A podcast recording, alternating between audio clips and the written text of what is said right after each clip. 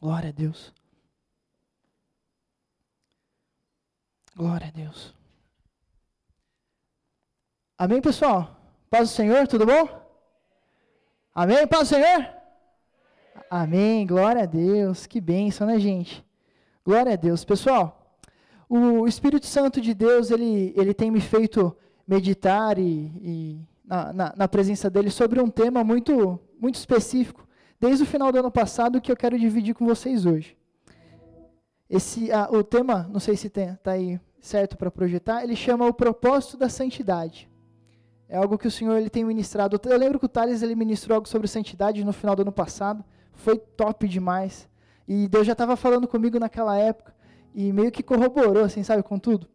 E na época né, que, é, que, que, aconteceu isso, eu estava lendo um livro, né? Um livro que chama Kryptonita, do John Bevere. Alguém aqui já leu Kryptonita? Amém? Pouca gente, hein? Kryptonita do John Bevere é um livro fantástico, maravilhoso. E é um livro que, que faz uma alusão com, com o Superman, né? Eu que sou meio nerd, né? Não sou tão, tão nerd assim, mas é o tipo de coisa que, nossa, Kryptonita, e é de Deus, glória a Deus, vou ler, né? e aí eu fui ler e tal, e eu achei coisas muito tops naquele livro que, que mudaram a minha vida, né? Em algumas, em algumas áreas. E eu achei muito massa algumas, algumas comparações que o livro ele fala do Superman, da história dele, né? com a nossa história. Assim, nossa, eu pareço com o Superman. Glória a Deus, que benção. Né? O, primeiro, o primeiro ponto que, que eu vi sobre o Superman e a, e a alusão que o livro, ele, o livro fala é que o Superman ele é uma pessoa estrangeira que vive aqui no, no planeta Terra. Né? O, você não sabe, né? vou te dar um spoiler, o Superman é de cripto. Né? De, ele é de cripto, ele não é do, do, do, planeta Terra, ele cai aqui no meteoro e tal, mal massa no filme. E, e assim como nós, não pertencemos a esse mundo. Assim como a gente cantou hoje, a nossa pátria ela é celestial. A, nós não somos dessa terra, nós somos dos céus. A, a, nossa origem, o nosso destino final é os céus. Então, assim como Superman, a gente não é dessa terra, a gente é da Nova Jerusalém. Né? Uma outra semelhança com o Superman é que nós somos extremamente poderosos. Né? O Superman ele é muito poderoso, gente. É o, é o mais poderoso da, da DC. Pena que é da DC, né? Porque a Marvel, né? Mas amém. E o Superman, ele é muito poderoso, extremamente poderoso. Ele tem visão de calor, super força, voa, salta, corre e tal. Ele é top. Assim como o Superman, nós também somos poderosos em Cristo Jesus. O Senhor, o Espírito Santo nos fortalece, nos dá uma força, um poder incrível. E o mais top de tudo é que alguém sabe aqui de onde vem a, a força do Superman? Alguém sabe? Hã? Ah, um nerd aí, glória a Deus. A força do Superman vem do sol. Assim também a nossa força vem do sol da justiça. Oh, nossa de palmas de Jesus aí. Para dar, dar, aquela animada, né? Nossa de palmas. A nossa força, o nosso poder não é nosso, gente. A gente é, é, é Zé Ruela. Né? A nossa força vem do sol da justiça, do Senhor Jesus. Né? Assim como o Superman, nós também temos uma missão nessa terra. Né? O Superman tem um monte de missão. Vai lá, salva o povo, né? Vem o Lex Luthor, ele bate no Lex Luthor, né? vem os vilões lá, o tal, pá.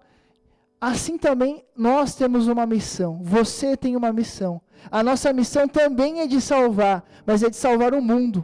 Nós, assim como o Superman, temos uma, uma missão de usar os nossos poderes não a favor próprio, não para fama, poder e honra e glória, mas para a glória do nome do Senhor. A nossa missão é trazer salvação para o mundo.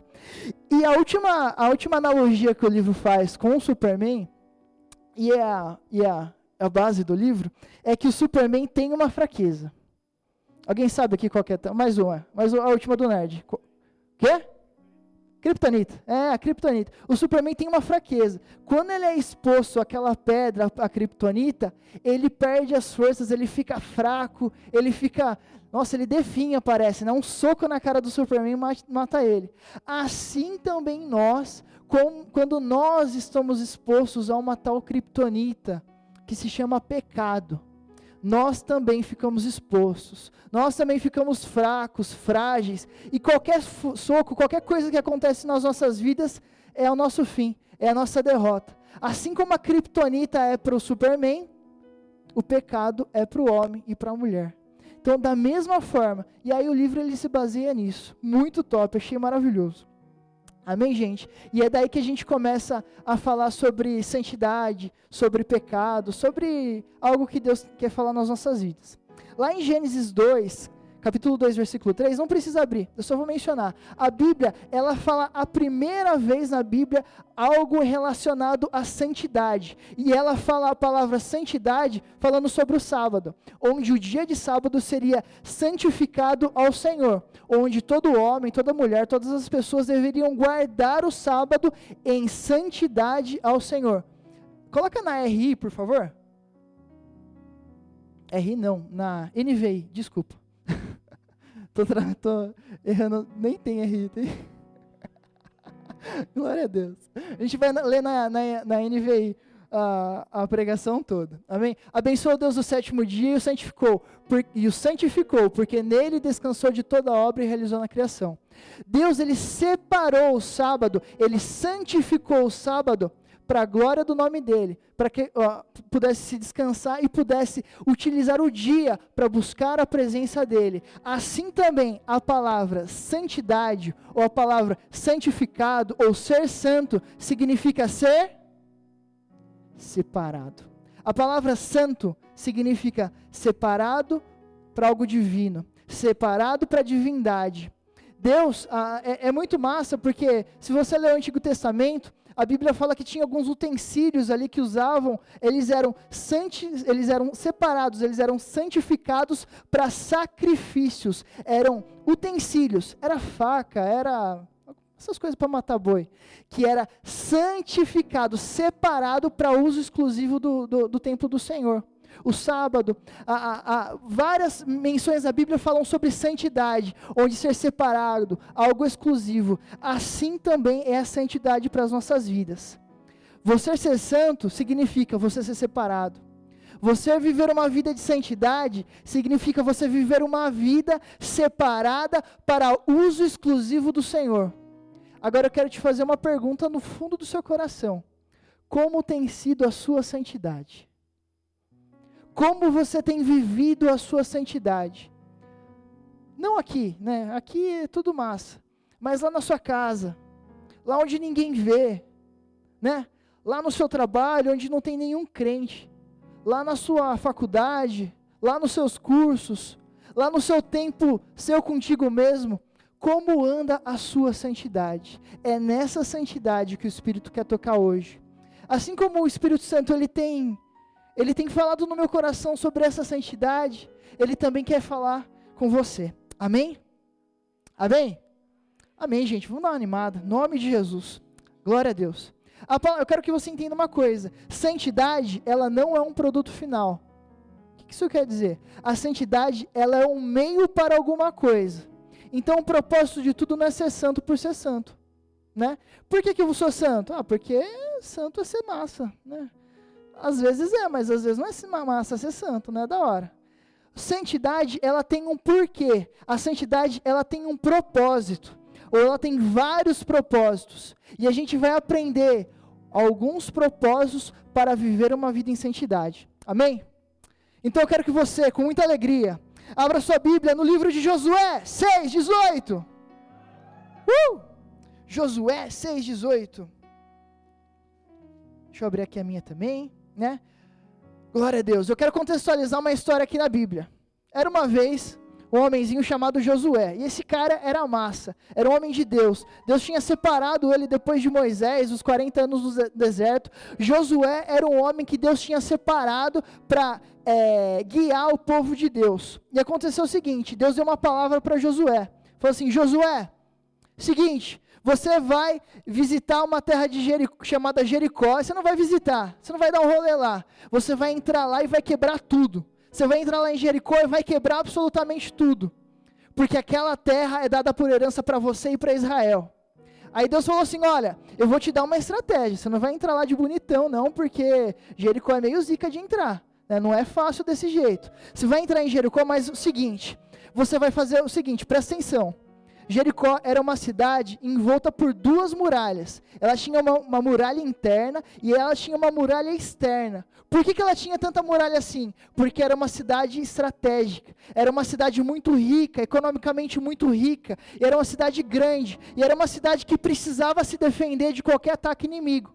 Então Deus ele deu a seguinte estratégia: Josué, você vai pegar a arca da aliança, que é a minha presença, você vai pegar ah, os levitas tocando, tocando chofar, você vai pegar todo o exército e todo o povo e dar seis voltas, uma por dia, em, a, a, a, na, no lado de fora né, da, da muralha. Então, por todos os dias você vai fazer uma vez, junta todo mundo, junta a galera, vai lá a galera do trompete. Vai lá a galera do trompete, grita, uma volta, acabou, volta para casa, né? Dia dia dois, vai lá, falar que isso aqui é Jericó, todo mundo lá, né? E todas as pessoas quietinha, ia lá marchando, né? Quietinha, e a galera dos trompetes trompetando, né? E fechou. Aí Deus falou assim: e no sétimo dia é o seguinte: no sétimo dia você vai dar sete voltas em Jericó. Sete voltas, uma, duas, todo mundo quieto. E na sétima volta, no final da sétima volta, todo mundo é para gritar muito forte, as trombetas vão soar muito forte e as muralhas vão cair. Mano, você conhece essa história, ela é muito famosa, muito conhecida. E foi isso que aconteceu. Né, Josué foi lá, fez o que fez, as muralhas caíram, o povo entrou, guerreou, matou, conquistou Jericó. Só que Deus tinha dado um disclaimer. Deus tinha dado, peraí, Josué, eu quero te dar uma advertência. E é Josué 6,18. Vamos lá. Mas fiquem longe das coisas consagradas, não se apossem de nenhuma delas, para que não sejam destruídos. Do contrário, trarão destruição e desgraça ao acampamento de Israel. Toda prata, todo ouro, os utensílios de bronze e de ferro são sagrados. Fala sagrados são sagrados e pertencem ao Senhor e deverão ser levados para os, o, o seu tesouro. Amém. Até aí. Então Deus ele deu esse disclaimer, vai lá, quebra tudo, mata todo mundo, mata tudo, mata tudo, mata tudo. E todo o ouro, toda a prata, toda a riqueza daquele lugar é para você pegar e levar para mim, separado para mim, como oferta para mim o Senhor. Amém. Josué fez isso e todo o povo fez isso. Só que um cara, fala assim, um cara, um cara, ele não fez tão bem assim. Ele foi lá, né, um, um israelita, entrou lá e não fez exatamente o que Deus fez. Eu quero que você anda um pouquinho para frente no versículo 27. E a gente vai ler do versículo 27 até o, o 7 e 5. Assim o Senhor esteve com Josué, cuja fama espalhou-se por toda a região. Isso quer dizer o quê? Josué, é que eu cortei um pouco a história, mas Josué entrou, todo mundo entrou, foi lá e destruiu a cidade, e ok. Versículo 1: Mas os israelitas foram infiéis com relação às coisas consagradas. Acã, filho de Carmi, filho de Zinri, filho de Zerá, da tribo de Judá, apossou-se de algumas delas, e a ira do Senhor acendeu-se contra Israel. Sucedeu que Josué enviou homens de Jericó e Ai. Sucedeu que Josué enviou homens de Jericó a Ai. Ai é uma cidade, tá, gente? Né, ninguém bateu o joelho, não, bateu o pé. Que fica perto de Bet-Avém, a leste de Betel, e ordenou-lhes: subam e espionem a região. Homens subiram e espionaram Ai. Versículo 3. Quando voltaram a Josué, disseram: Não é preciso que todos avancem contra Ai. Envie uns dois ou três mil homens para atacá-la. Não canse todo o exército, pois eles são poucos. Por isso, cerca de três mil homens atacaram a cidade. Agora presta atenção. Essa parte é massa. Mas os homens de Ai os puseram em fuga, chegando a matar 36 deles eles perseguiram os israelitas desde a porta da cidade até Sebarim e os feriram na descida. Diante disso, o povo desanimou-se completamente. Olha aqui, vem aqui. Deixa eu te contar um negócio. Israel tinha acabado de fazer, de, de ter uma vitória estratosférica. Era tipo o Palmeiras ganhando o Corinthians. Era estratosférico, era o que nunca acontece. Né? Brincadeira, gente. Mas era algo muito grande. E aí os israelitas foram guerrear com uma outra cidade. A cidade é tão pequena que o nome é pequeno, né? tem uma sílaba, é ai, né? pequenininha. Cerca de uns 12 mil habitantes, mais ou menos, entre homens e mulheres e crianças e tal. Então, 12 mil pessoas. Foram só 3 mil soldados lá, porque falaram assim: nossa, a cidade é tão pequena que se levar todo mundo vai cansar a galera e não tem necessidade. Foram lá 3 mil soldados, apanharam de Ai que nem louco, que nem condenado, apanharam de Ai. A Bíblia fala que 36 homens morreram. Fala assim comigo: 36 homens. 36 homens morreram. A Bíblia fala que muitos ficaram feridos e todo o exército ficou completamente desanimado. Aí eu te pergunto: por que aconteceu tudo isso? Já parou para pensar? Já leu essa passagem? Por que, que aconteceu isso? Né? 36 homens foram feridos, apanharam, eh, foram mortos, apanharam feio um monte. Seguinte, eu quero que você preste atenção nessa revelação. O pecado de um homem, esse homem chamado Acã, o pecado de um homem ocasionou na derrota de Israel contra Ai. Eu quero que você entenda uma coisa mais profunda. O pecado de Acã foi o, o, que desaprovou, desalinhou o coração de Israel com o coração de Deus. Volta no versículo 1 do capítulo 7, e eu quero que você preste atenção numa coisa. A Bíblia fala assim: Mas os israelitas foram fiéis, infiéis. Peraí, quem que foi infiel? Não foram todos os israelitas. Só foi Acã. Só Acã que foi lá e roubou as coisas que era para ser para Deus, e só ele que pecou. Mata o Acã, né? Uai, mata todo mundo? Não. Eu quero que você entenda uma coisa. No corpo de Deus, quando uma pessoa peca, todo mundo peca. Aqui em Israel, um homem pecou. E por causa de um homem que pecou, 36 pessoas morreram. 36 mulheres ficaram sem seus maridos. 72 pais ficaram sem seus filhos. Muitas crianças ficaram sem seus pais, porque um homem pecou. Eu quero que você preste atenção que a Bíblia não fala nem que Acã foi guerrear em Ai. Ela nem menciona isso de tão insignificante que essa informação é. Acontece que um homem de Israel pecou e toda a nação pagou o preço. Agora eu quero que você. Vamos trazer isso para a nossa vida. A gente vive como igreja, como corpo de Deus, né? E a gente pensa, eu sempre pensei, que eu tenho uma liberdade poética para pecar. Porque se eu pecar, o problema é meu. Quem vai para o inferno sou eu, e quem pede perdão depois para Deus sou eu. Né? Você já pensou isso? Sim ou não? Não? Glória a Deus pela sua vida. Eu já. A vida inteira. Eu sempre pensei isso. Se eu pecar, cara, o problema é meu. Mas Deus tem uma visão diferente disso. Deus tem uma visão de que se eu peco, o Sandrinho peca também, o Dani peca, a Jace peca, o Thales peca. Se você peca, o irmão do seu lado sofre a consequência. Mas ele não tem nem a ver com a paçoca, não está nem, tá nem aí. Não tem essa.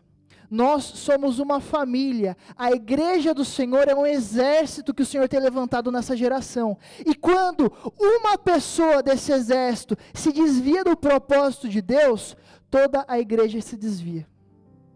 Se uma pessoa não cumpre o chamado, o propósito, a santidade que Deus espera, todo o corpo não cumpre o chamado, o propósito e a santidade que, é, que, que Deus espera. Eu quero que você preste atenção numa coisa, gente. O seu pecado e o meu pecado vai definir a história da igreja no Brasil. O pecado da minha geração, o, que, o pecado que eu cometo na minha casa sem ninguém, nem a se ver, ele vai influenciar diretamente o que vai acontecer com a igreja no Brasil e no mundo. Glória a Deus ou misericórdia? Misericórdia. Mas isso é a palavra de Deus. Eu preciso que você entenda uma coisa. O Espírito Santo, ele tem um propósito para a santidade, e esse propósito não é só para você ser bonitinho, não é só para você ser alegrinho. O Espírito Santo tem um propósito para a sua santidade, para a igreja no Brasil. O Espírito Santo quer que você viva em santidade para a igreja no Brasil crescer, cara. Para essa igreja estar tá lotada. Olha para o seu lado, tem alguma cadeira vazia? Sabe por que essa cadeira está vazia? Porque eu pequei. Sabe por que essa cadeira está vazia? Porque nós pecamos, cara. Eu quero que você entenda uma coisa. Se a igreja de Deus, ela estiver alinhada no propósito de santidade do Senhor, nada pode impedi-la, nada pode parar uma igreja santa. Não é porque, cara, não porque é legal. Não, gente, não tem nada a ver com isso. Nada pode parar uma igreja santa. Fala para a pessoa do seu lado: nada pode nos deter. Nada pode nos deter. Se você entender, se você compreender no fundo do seu coração, eu preciso viver em santidade, eu preciso viver em santidade, eu preciso viver em santidade, e você pagar um preço, há um propósito, há um porquê disso tudo. E esse porquê é para que essa igreja, para que a nossa nação, para que o mundo inteiro conheça que Jesus é o Senhor. Amém? Amém? Cara, entende isso. Há um propósito eterno, não é um propósito único. Há um propósito eterno de vivermos em santidade. O Senhor, Ele tem nos chamado o Senhor tem levantado essa igreja, o Senhor tem levantado você na sua célula, na sua casa, no seu bairro, para ser uma parte da igreja que vive em santidade, para ser uma parte da igreja que vive conforme o plano do Senhor, que não negocia com o pecado, que não flerta com o pecado, mas que vive em santidade. Amém? Glória a Deus, amém? Uh, é meio dura essa palavra. Gente, é muito dura essa palavra, para mim principalmente. Mas glória a Deus. O Senhor tem um segundo propósito com a santidade. Amém? Um, há um segundo propósito para a santidade. Embora eu não falei, são três que eu vou ministrar hoje. Tem mais um monte, mas três tá bom, né, gente? três tá bom. Vamos lá. O segundo propósito da santidade a santidade, ela deve produzir um relacionamento com Deus e ter a vida eterna.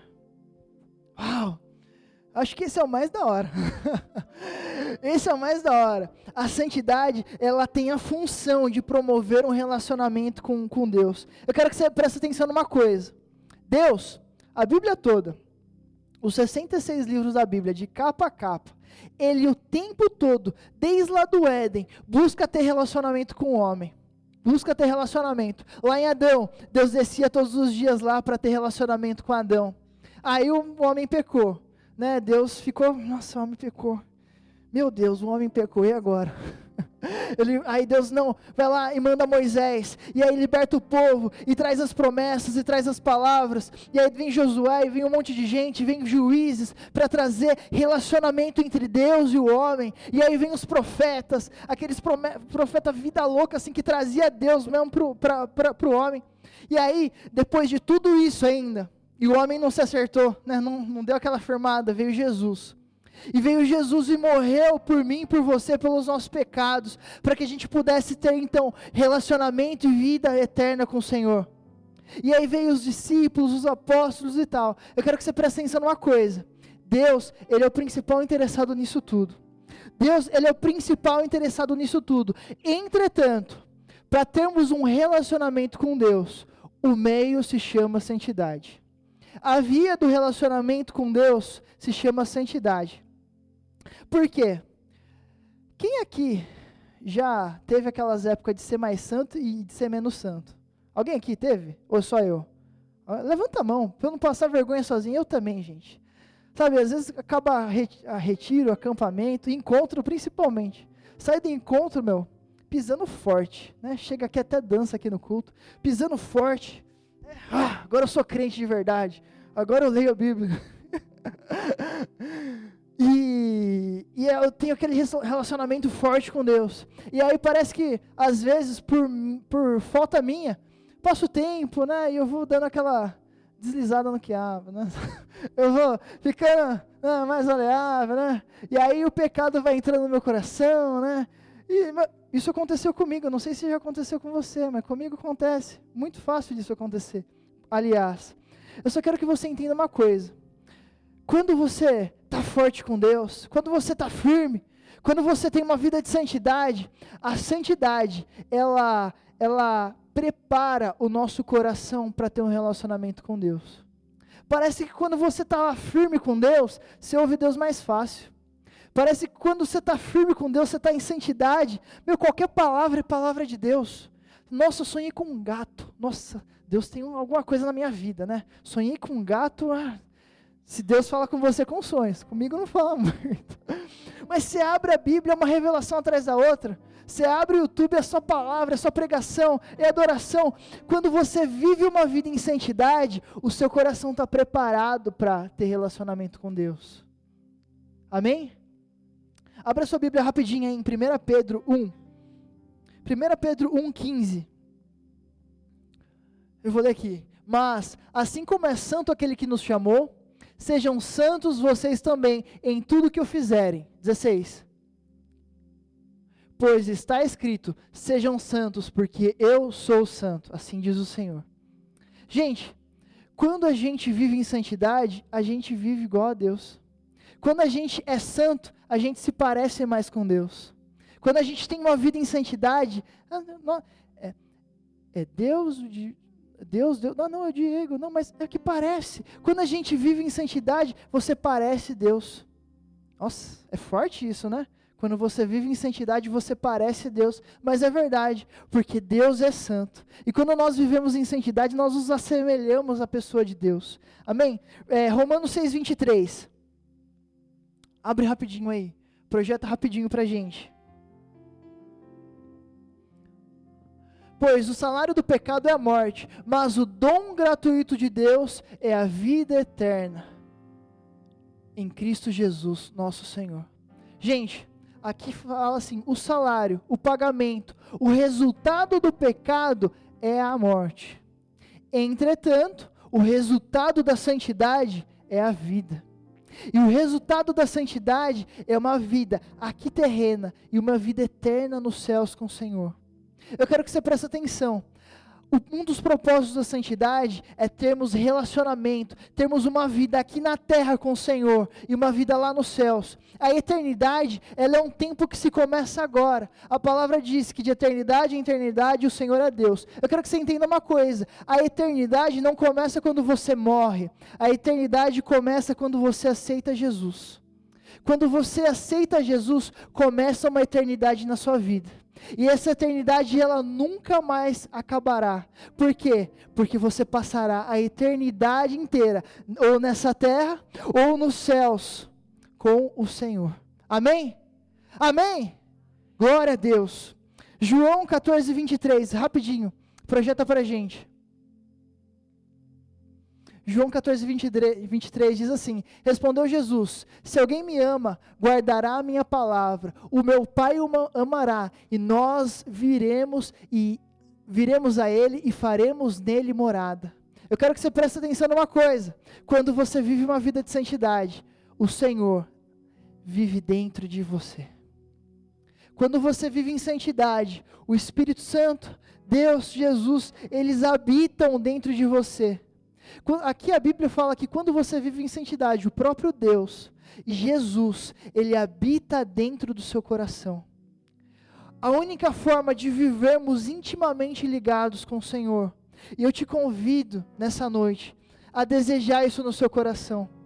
A única forma de nós vivermos intimamente ligados com o Senhor é uma vida de santidade.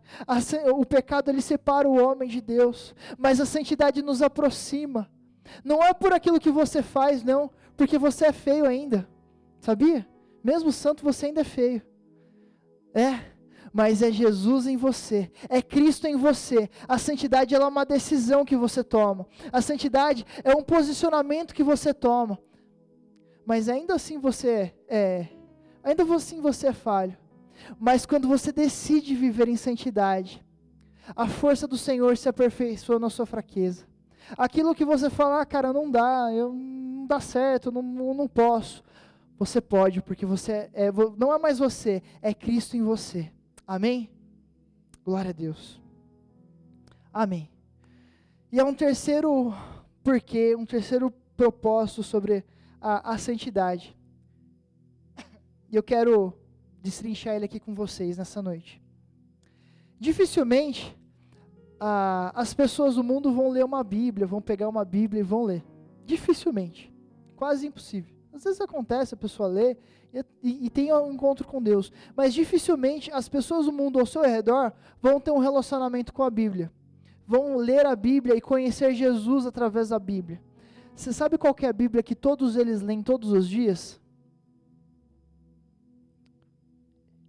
Eu. Você. A Bíblia que o mundo lê se chama Felipe.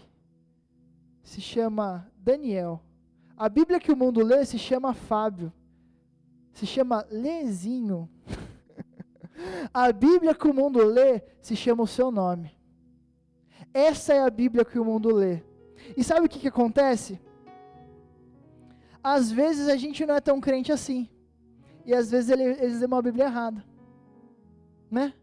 Nossa, se for para ser crente desse jeito, misericórdia. Ave Misericórdia, irmão. Misericórdia. A Bíblia que o mundo lê é o seu nome. Eu quero contar um testemunho aqui rápido. A minha esposa aqui, maravilhosa, linda, a gente estava conversando sobre esse assunto essa semana, né? Ela, a G trabalha no escritório faz quanto tempo? Cinco anos? A G trabalha no escritório faz uns cinco anos. E esse escritório é muito antigo, assim, já passou muita, muita gente lá e já passou muito crente naquele escritório.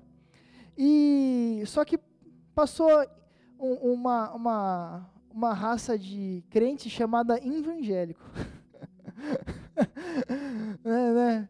Chamou, passou uma, uma, uma denom, era outra denominação, não era Cristo salva, era, era outra coisa. Brincadeira, tá gente? Mas vamos lá.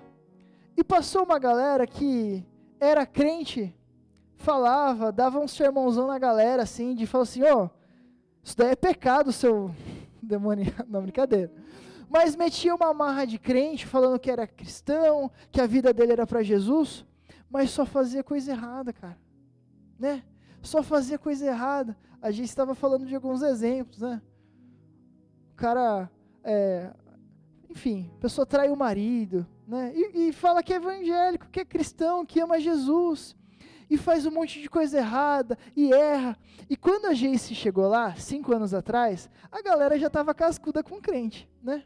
porque já falava assim, já vem um hipócrita aí, né? Porque só veio gente aqui Zé Ruela, né? E a gente chegou lá e, coitado, eu lembro da, na época, a gente, meu, passava curto. A galera chegava nela e era só, meu, era só debatia. Não, por que isso? Por que aquilo? Por que aquilo outro? E pá, e pá, e pá. E, e a Jace, mano, com muita sabedoria, era só Deus mesmo, não era a Jace ali. Porque se fosse a Jace, ela dava na cara. Dava um cobra cai no cara. E não, mano, a gente com muita sabedoria soube falar. E aí passou um ano. E ela levando bordoado. Não, porque crente é isso. E porque crente é aquilo. Tá, tá, tá. E a gente lá, só no. Calma aí. De boa. Passou um ano, dois, três, quatro, cinco.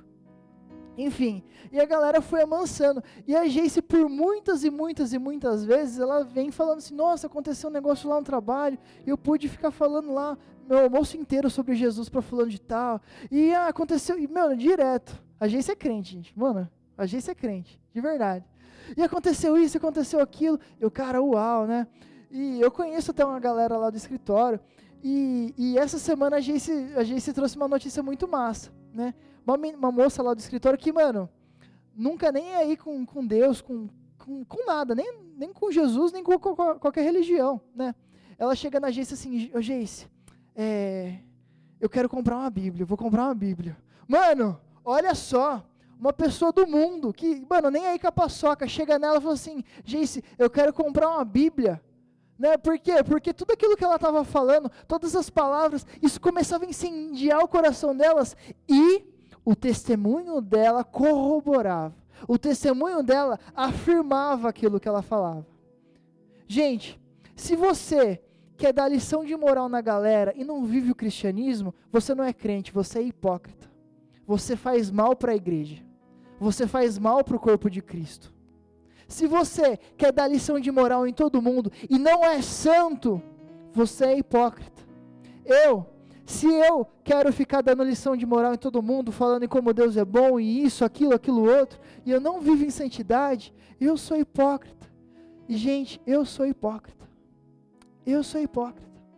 Eu por muitas vezes quero falar uma coisa, mas eu não vivo tanto aquilo. Eu sou hipócrita. Mas o Senhor, Ele quer levantar uma geração diferente. O Senhor, Ele quer levantar uma geração de cristãos autênticos. Pessoas que amam ao Senhor Jesus e amam as pessoas lá fora. Que quando você for exortar alguém, exortar em amor. Quando você for falar de Jesus, você viver Jesus. Sabe por que a menina vai comprar a Bíblia? Porque ela leu cinco anos uma Bíblia chamada Jace. Sabe por que as pessoas do seu lado, do seu trabalho, da sua faculdade, vão querer vir para a igreja? Porque eles vivem um culto todo dia no trabalho, eles vivem um culto todo dia lá na faculdade. É só assim, gente, é só assim. Eu quero que você preste atenção numa coisa: a palavra de Deus é dura, ela ofende o mundo. Ou você, nessa geração, vai ser crente de verdade e a sua palavra vai ofender o mundo, ou cara, você não vai ser crente.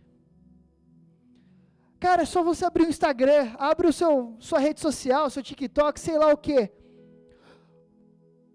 Cara, em pouco tempo, um cristão autêntico ele vai ser cancelado todo dia nas redes sociais. da, daqui para frente, cara, Sabe, 2022, 23, 25, 2030, a nossa geração daqui para frente, ou você é crente e é cancelado, ou você não é crente. Ou você incomoda, ou o seu padrão de vida, ou o seu discurso incomoda, e eu não estou falando incomodar de hipocrisia, não, eu estou falando de, de incomodar como algo que ofende o pecado do mundo. Ou você ofende o mundo, ou você não se tornará mais crente.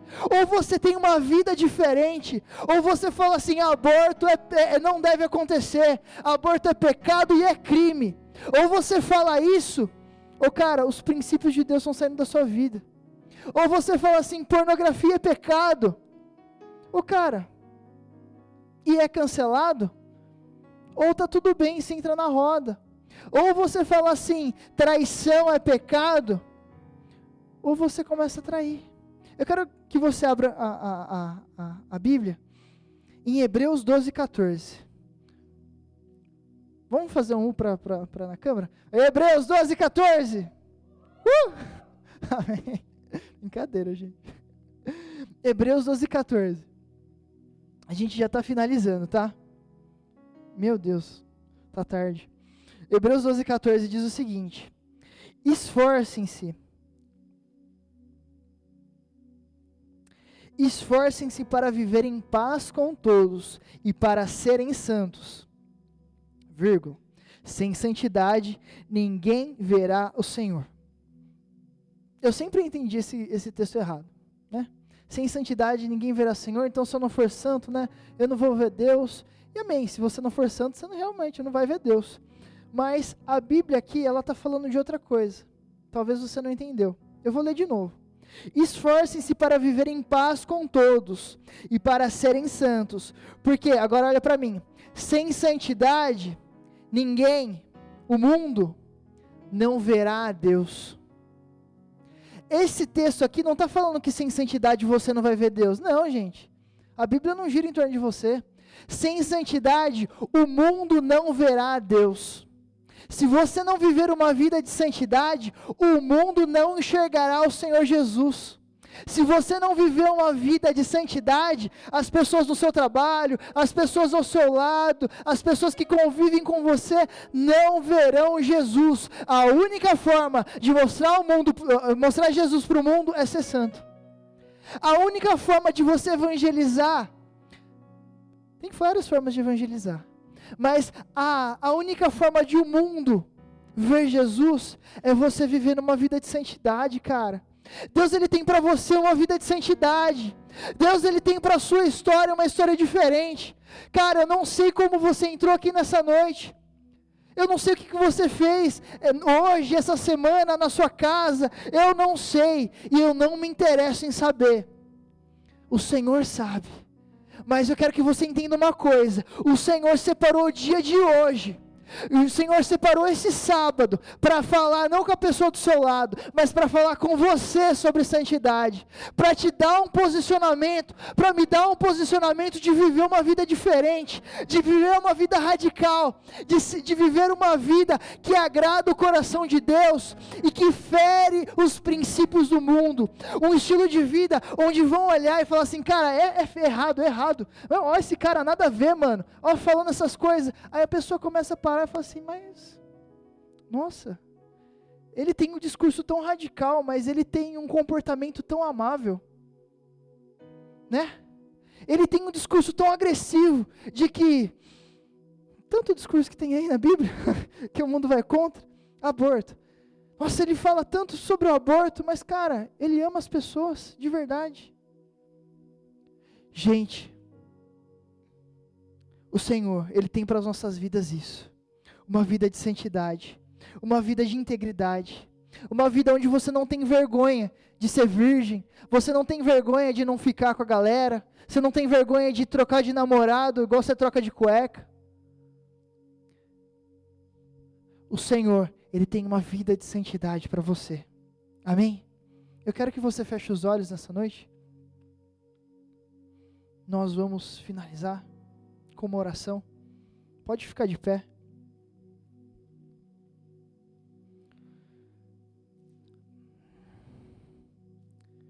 Oh Espírito Santo.